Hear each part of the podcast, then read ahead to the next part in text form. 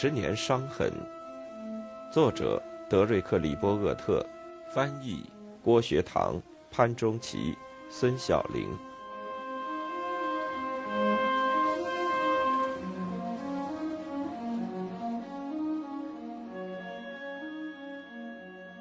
至于日本，随着美国在越南展开的行动不断扩大，他以美国需要大米和市场为名。使自己的世界贸易逆差急剧下降。到1954年9月，杜勒斯急匆匆地巩固了东南亚条约组织，确保了不大情愿的美国和法国、英国站到了一边，还有澳大利亚、新西兰、泰国、菲律宾、巴基斯坦，共同承担起柬埔寨、老挝新成立的南越政府的防御，保证他们免遭不明敌人的侵略。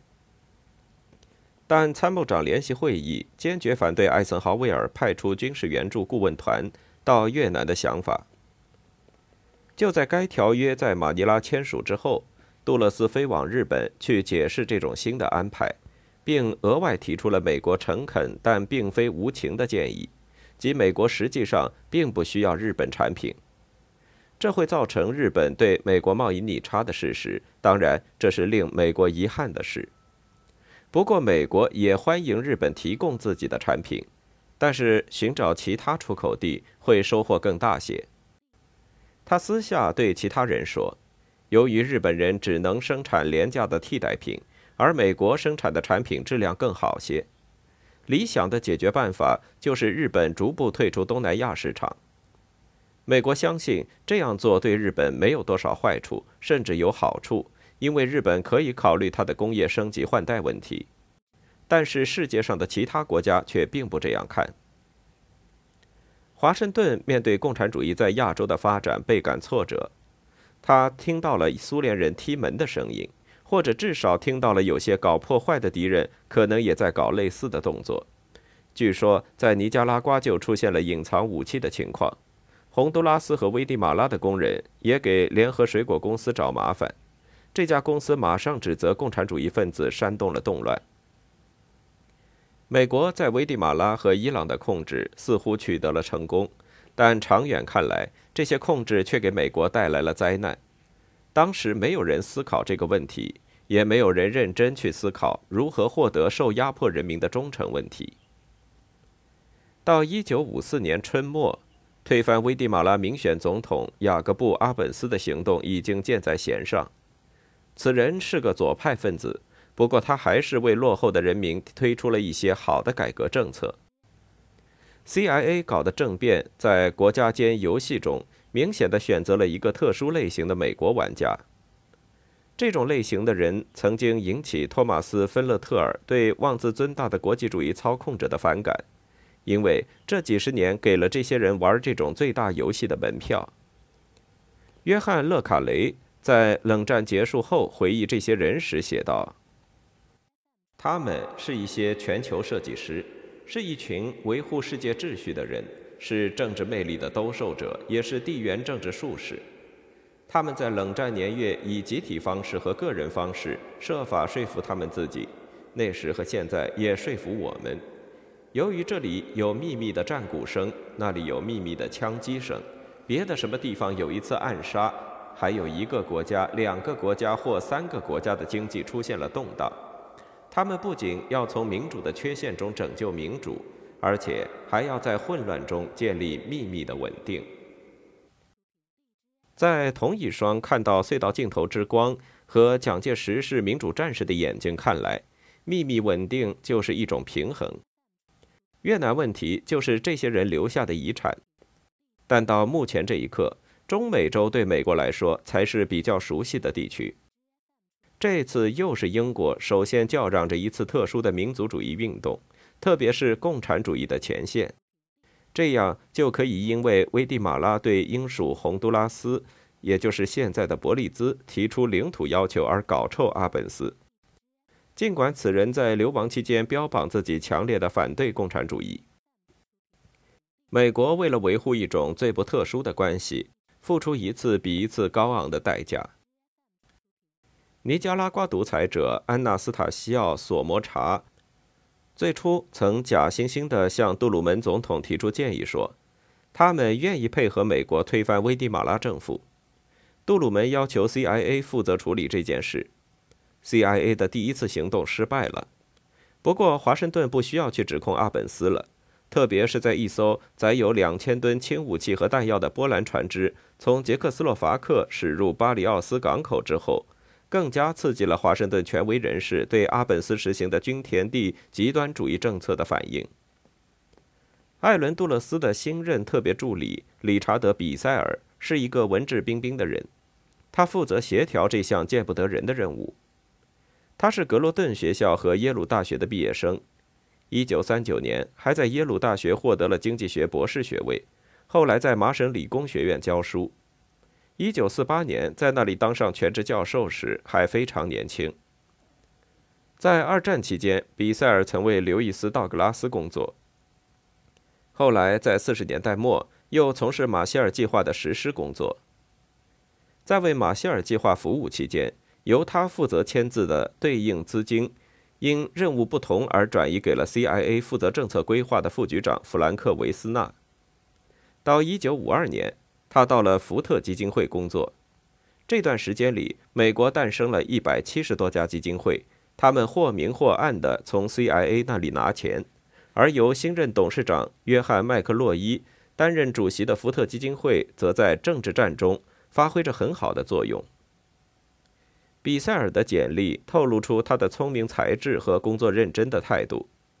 对于一些特殊的精英组织来说非常有吸引力。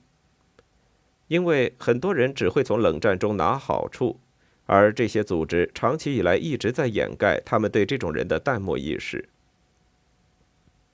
在流亡的反叛领导人卡罗斯·卡斯蒂略·阿马斯的支持下，CIA 帮忙起草了一份处置名单，其中包括五十八个阿本斯的支持者。阿马斯将在阿本斯政府倒台以后取而代之。CIA 的这份名单将暗杀标准说明得非常明确：肯定与共产主义学说或者政策有牵连的官员，或者是由于心理上、组织上或者其他原因有利于成功开展军事行动而必须除掉的其他人。一位 CIA 官员斥责说：“暗杀五十八个人可能太多了些。”他同时建议说：“比如二十个就够了。”在洪都拉斯的反叛者杀手拿到了二十支二十二毫米口径来福枪的消声器，CIA 由此开始了一场自称为“死亡威胁神经战”。显然，CIA 还一本正经地炮制了一份十九页长的暗杀指导手册，其中写道：任何暗杀命令都不能写下来或者进行录音。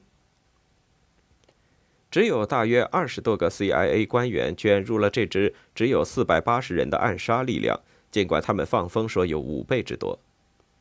他们从洪都拉斯和尼加拉瓜转移到危地马拉城，在那一年春天，CIA 给他们空运了五十吨轻武器。CIA 狂妄地给这项计划起了个“成功行动”的代号，开支仅为上一年在伊朗取得胜利所用小笔经费的五倍或六倍。为了制造混乱局面，新任美国大使急匆匆从希腊赶过来。他一句西班牙语也不会说，突然出现在其他在危地马拉城工作的外交官面前，样子更像一个恶棍。谎言、聪明过头的操控，甚至暗杀，在一次清除行动中都成了政府的政策。正如在世界其他地方一样，华盛顿确定危地马拉军队是可以合作的唯一有组织力量。美国杀鸡儆猴。以此给拉丁美洲的其他国家发出了一个信息，前后持续了四十年。与此同时，雾谷国务院辩解说，有关美国介入的任何说法都是荒谬的，也是不真实的。在联合国，亨利·凯伯特罗吉大使完全否认华盛顿曾经参与了暗杀行动，尽管欧洲官员知道反叛是一项外部工作的说法，已经明显道出了真相。CIA 的手脚也伸向了《纽约时报》。艾伦·杜勒斯发现阿瑟·苏兹贝格已经准备好与 CIA 合作，将一个过于好奇、曾经被 CIA 跟踪的记者调出危地马拉。这位出版商自愿承担起监督这位麻烦制造者的工作。杜勒斯也与接替阿瑟·克罗克的《纽约时报》驻华盛顿总编辑、著名专栏作家詹姆斯·雷斯顿做了沟通。关于暗杀力量从哪儿获得这么多的武器的问题，不要再有令人不快的好奇心了。确实，好奇心不再有了。丘吉尔在得知 CIA 最近搞的一次野蛮行动时，怒气冲冲地说：“我到七十九岁时才听说有这个叫做危地马拉的血腥地方。”之后，问题变得更加糟糕。他和埃登于六月中旬访问华盛顿时，艾森豪威尔和约翰·福斯特·杜勒斯对英国在印度支那的绥靖政策大加批评。可就在这时，一位 CIA 官员在危地马拉反叛空军的帮助下，竟然授权击沉了英国商船“春天峡湾号”。他们误以为船上运载的是汽油。CIA 不得不向该船运公司赔偿了一百五十万美元。并让维斯纳亲自向英国大使馆道歉，而在奇基穆拉和萨卡帕地区被美国提供的飞机轰炸丧生的平民却无人过问。除掉阿本斯政府看起来很容易，CIA 只花了两千万美元。然而事实证明，他不是获得牢固成功的先例，而是在刚果的兵营里，在苏门答腊的丛林里，在西贡的山谷中过于自信、到处插手的开始。美国的短期目标实现了，代价是不断要鉴别伊朗国家安全情报署和联合水果公司的作用。伊朗危地马拉事件，这是美国第一次将伊朗与中美洲国家挂起钩来，对于后面的一代美国人来说开了坏的先例。这的确使 CIA 沉醉在胜利之中，它使美国开始考虑要进一步卷入美国根本不了解的地区事务中。仅仅在危地马拉。CIA 的那些卑鄙无耻的主顾们已经学会了分担在授权下采取可怕暗杀手段的责任。在苏联垮台几年之后，一位总巡视员承认：“我们开始做事了，但不知道如何下火车。”从八十年代末开始，一直持续到一九九六年的内战，夺取了大约二十万人的生命，其中大部分是平民，而且据估计。大约百分之八十是由美国训练的军队造成的。对于那个年代的拉丁美洲特权阶级来说，埃内斯托·切格瓦拉是一个引人注目的普通人。他知道事情应该做得好些。他发现美国站在了错误的一边，包括美国善意援助的所有支持在内。一九五四年，他二十六岁。还是居住在危地马拉城内、经过挑选的政治流亡社区中的一位上层阿根廷医生。当外国支持的势力夺取政权之后，越来越极端的格瓦拉和其他左派人士一起到阿根廷大使馆寻求避难。他在逃往墨西哥城与菲德尔·卡斯特罗见面前发誓说：“我不会停下来，直到消灭资本主义这条大章鱼。”无论是在古巴的马埃斯特拉、比利时的刚果。还是在玻利维亚的大山中，都有一个暗无天日的未来，因为那里存在着凯南预计的镇压人民的严厉的政府工具。成功的神话也夺去了他们自己的生命，其中有些人就来自危地马拉。CIA 向艾森豪威尔撒谎说，在美国支持的反叛行为中，CIA 只有一个人，而不是四十八个人被杀害。对于这些阴谋中存在的糟糕透顶的安全问题与只有业余水平的行动计划，却只字不提。另外，在此后两年中，英国也曾谈起他们自己犯下的重大错误。他们曾经相信华盛顿会支持自己推翻据说带有共产主义色彩的埃及政府的阴谋，因为他们曾经真诚地帮助过美国，阻止了阿本斯在联合国谴责美国的最后紧急要求。而且，美国的整个军事行动就好像是七年后猪湾入侵事件的预演。代号“成功行动”的成功，使 CIA 内部更加重视间谍秘密行动与分析。艾伦·杜勒斯有些忐忑不安地注意到，情报机构的作用在美国的影响比世界上其他国家要大。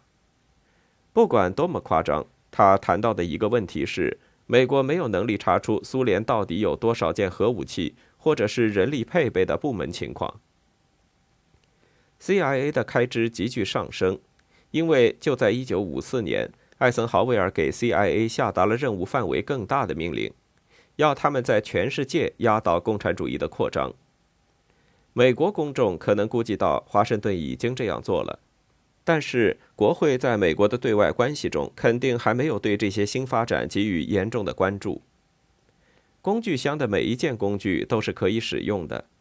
在国家安全委员会里，还没有人负责评估 CIA 的秘密行动。针对秘密冒险行动是否需要得到上级部门授权保密，或者在 CIA 范围之外是否值得特殊考虑这样的问题，CIA 官员是唯一负责做出判断的人。CIA 的态度再次迈出危险的一步。最恰如其分的描述是：只要总统同意，那就合法。事实上，这就是一张可以在全世界进行狩猎的许可证。为了拥有所有的财富和世界权利，这种不那么引人注意的一般性政策将美国置于非常严重的不利地位，因为到处都会出现大多数人坚决反对这种政策的运动。在群情激愤的现实面前，代理人政权看起来也会华而不实。按照这种政策，美国的秘密行动人员发现自己完全不受一项国家安全委员会关于使北越人民军的控制更加困难的建议的约束，因为从其他方面看，人民贫困就是胡志明手中的王牌。CIA 在采取这些秘密行动的同时，还有其他一些轨迹。一九五三年。前《财富》杂志出版商查尔斯·道格拉斯·杰克逊当上了艾森豪威尔总统的心理战特别顾问。此前，他曾短暂领导由 CIA 资助的自由欧洲全国委员会的工作。这个委员会表面上是一家私人基金会。他创办的自由欧洲电台是为了向被奴役人民提供替代性的自由新闻报道。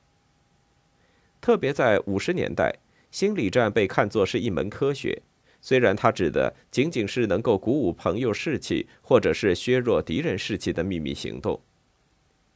和他在 CIA 的同事一样，这位精力充沛的普林斯顿人制造了各种危险的破坏事件，比如向东欧国家和苏联西部地区上空发射数千只气球进行宣传。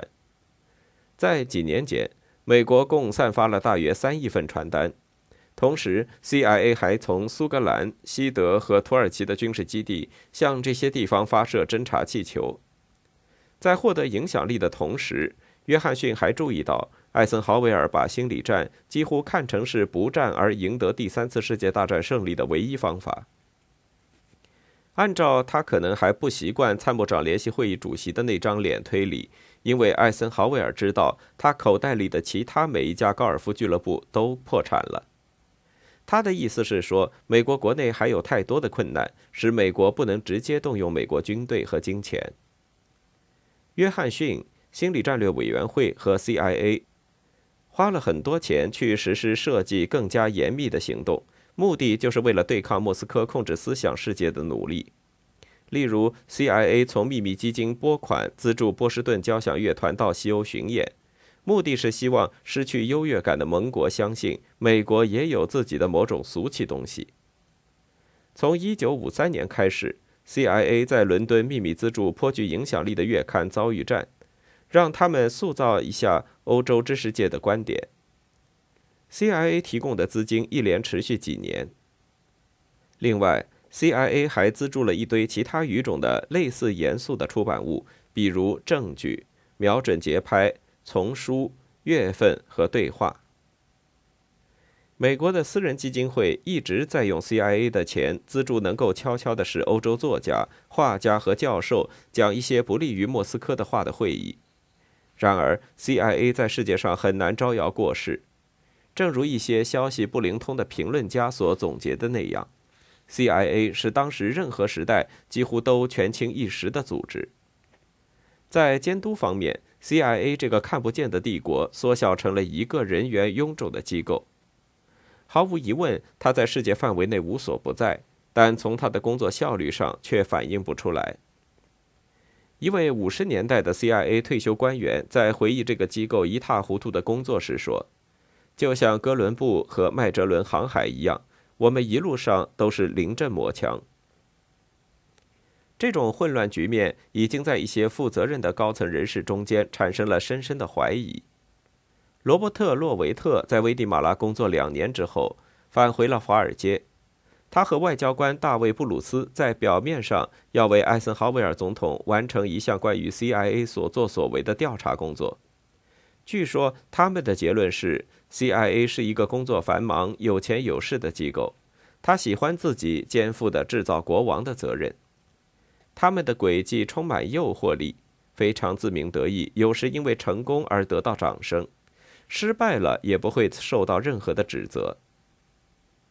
他们在结束报告时提出了一个永远没有答案的问题：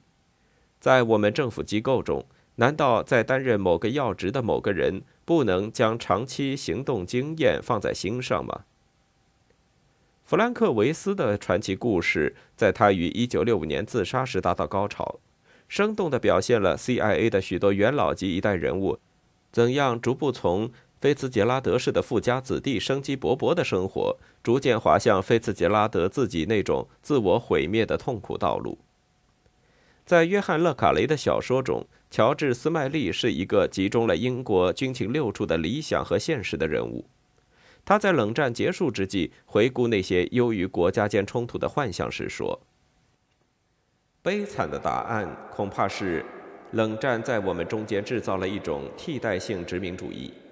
一方面，我们实际上放弃了对美国外交政策的所有国家认同感；另一方面，我们为了自己的殖民官掏钱购买执行的理由。依然更加糟糕的是，我们鼓励美国人用同样的方式为人处事，不是因为他们需要我们的鼓励，而是他们自然而然地喜欢得到我们的鼓励。大量的资源正被消耗在很大程度上与世界冲突无关的斗争中，每种事情都是为了哗众取宠的自我欺骗，而且看起来非常普遍。很多努力最终带来的是对等但相反的暴力反应和谴责，它使西方的许多敌人元气大涨，甚至有时为他们提供了法律依据。漫漫旅程才刚刚开始。